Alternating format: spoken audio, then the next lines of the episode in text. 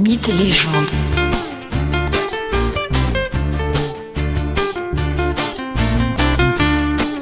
Bonjour à tous et bienvenue dans ce nouvel épisode du podcast consacré aux mythes et aux légendes anciennes. Je vous propose aujourd'hui de nous plonger dans un des mythes les plus célèbres et les plus étonnants, celui de l'Atlantide. Il nous est connu grâce au récit que nous en fait Platon. Platon est un philosophe grec qui meurt en 348 avant notre ère. Pour être plus précis, il est athénien. Et ceci a toute son importance, comme nous le verrons un peu plus tard. Platon nous dit que les faits qu'il rapporte remontent à 9000 ans avant lui, c'est-à-dire à peu près à 11 500 ans par rapport au temps présent. Le philosophe athénien dit tenir le mythe de l'Atlantide grâce à des récits d'Égyptiens anciens. Cette origine crédibilise le mythe. En effet, l'Égypte est pour les Grecs connue pour la qualité de sa science. Mais rentrons tout de suite dans le vif du sujet, dans le cœur du mythe.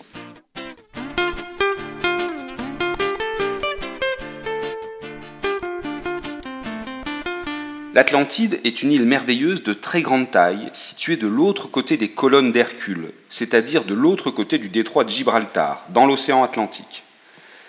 Cette grande île a pour premier roi légendaire Atlas, fils du dieu de la mer Poséidon et d'une mortelle Cléito. Atlas se partage l'île avec ses neuf frères jumeaux. Mais lui, Atlas, possède la principale cité, une cité splendide et incroyable, construite en rond autour d'un mont imposant. Elle est entourée de fossés navigables qui la relient à la mer. Poséidon en personne en est l'architecte et en partie même l'artisan.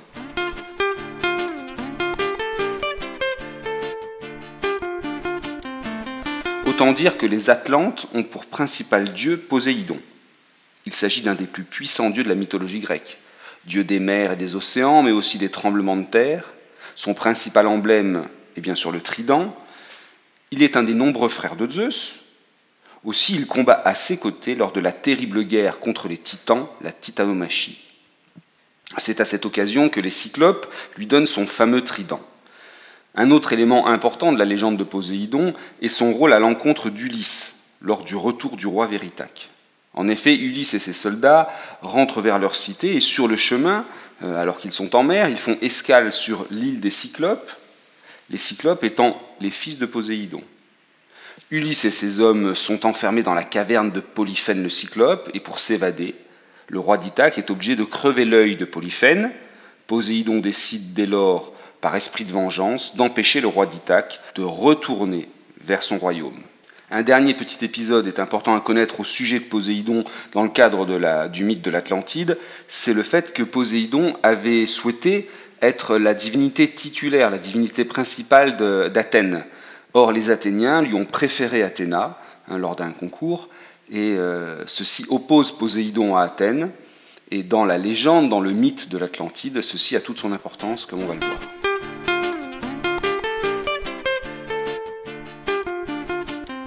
Revenons à la légende de l'Atlantide. Cléito a donc avec Poséidon dix garçons, des jumeaux, dont l'aîné est Atlas. Aussi, il devient le principal roi de l'Atlantide. Chaque fils du dieu possède un royaume sur l'île. En effet, les auteurs anciens précisent que l'île est très grande, plus grande que la Libye et l'Asie réunies. Par ailleurs, l'île est aussi très riche. Atlantide est décrit comme une terre permettant aux récoltes de toutes sortes d'être abondantes. Platon précise même que son sous-sol, en argile, permet de garder l'eau et d'alimenter de belles et nombreuses sources. Celles-ci servent à l'irrigation des champs notamment.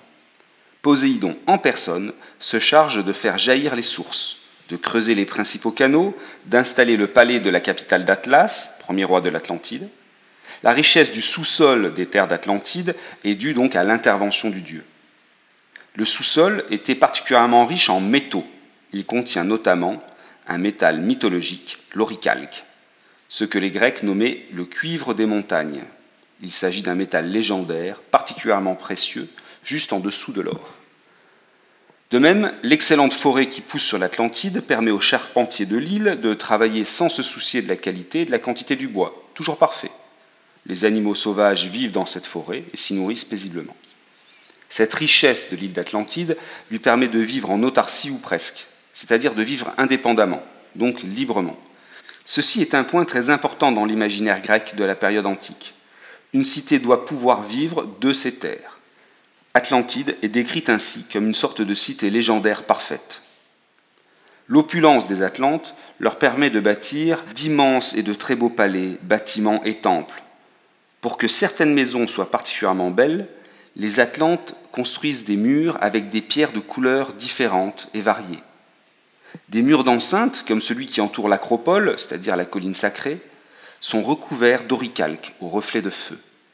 Le temple de Poséidon, principale divinité vénérée ici, est immense, long d'un stade, et ses murs sont recouverts d'argent. À l'intérieur, la voûte est recouverte d'ivoire, d'or, d'argent et d'oricalques. Il y a une grande statue du dieu debout sur un char tiré par six chevaux ailés. Cette statue est toute d'or. Elle est si grande que sa tête touche le plafond. Autour du temple se trouvent de nombreuses autres statues d'or, notamment les statues des descendants des dix rois premiers de l'île, les fameux jumeaux d'Atlas. Dans la ville, il y a des sources d'eau froide et d'autres d'eau chaude. Ainsi, les habitants, été comme hiver, peuvent se baigner en tout confort au sein de bassins couverts. Enfin, autour du palais des rois s'étendent de longs canaux qui relient l'intérieur de l'île à la mer. Et de vastes arsenaux abritent une puissante flotte de trières, c'est-à-dire des bateaux militaires se déplaçant à la force des rames. Athènes, au moment où Platon écrit le mythe d'Atlantide, Athènes, je disais donc, tient sa puissance grâce à sa flotte de trières. On voit que le parallèle entre Atlantide et Athènes est important.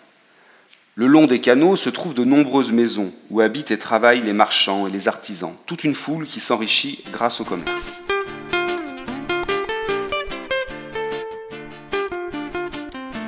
Les Atlantes, riches et puissants, décident d'étendre leur domination bien au-delà de leur île, sous la protection de Poséidon.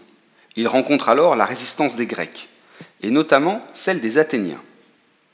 Ceux-ci sont bientôt seuls face aux Atlantes, et ils réussissent finalement à les vaincre. Cet épisode glorieux du mythe, qui positionne Athènes en sauveur du monde grec, rappelle l'épisode historique bien réel de la victoire d'Athènes contre les armées perses lors des guerres médiques dans les années 490-450 avant notre ère. Peu après la victoire des Athéniens sur les Atlantes, le destin de l'île bascule. Les dieux détruisent l'île.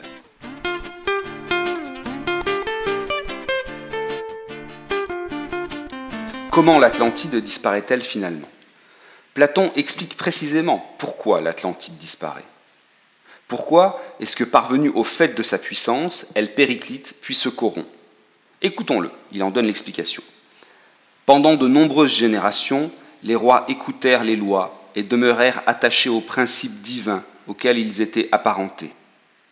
Mais quand l'élément divin vint à diminuer en eux par l'effet du croisement avec de nombreux mortels, ils tombèrent dans l'indécence. Voilà ce que dit Platon. Les fils du dieu Poséidon et de la mortelle Cléito ont été de bons rois, car leurs origines divines leur permettaient cela. Mais leurs enfants ont eu des enfants avec des mortels, eux-mêmes ont eu à nouveau des enfants avec des mortels, ainsi de suite. Et petit à petit, la part de divin se réduit de génération en génération, et la qualité des rois se réduit d'autant.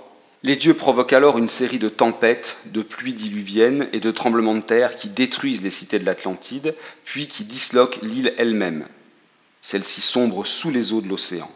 Platon dit que désormais, il ne reste plus rien, si ce n'est qu'un grand banc de limon, c'est-à-dire de boue, qui rend impossible la navigation dans cette zone-là.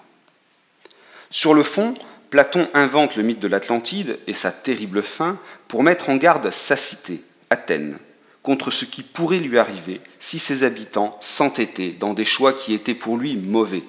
En effet, à l'époque de Platon, aristocrate tirant sa richesse de la terre, Athènes développe toute sa puissance au travers d'un empire maritime. Platon considère cette recherche de puissance et de richesse comme démesurée et conduisant Athènes à sa perte. Le mythe de l'Atlantide lui sert donc à prévenir en fait ses contemporains.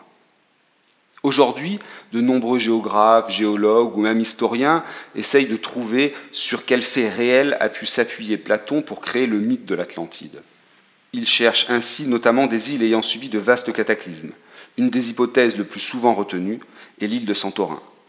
Le fond de la question n'est bien sûr pas là. Le mythe a une vocation politique pour Athènes et pour toute la civilisation européenne.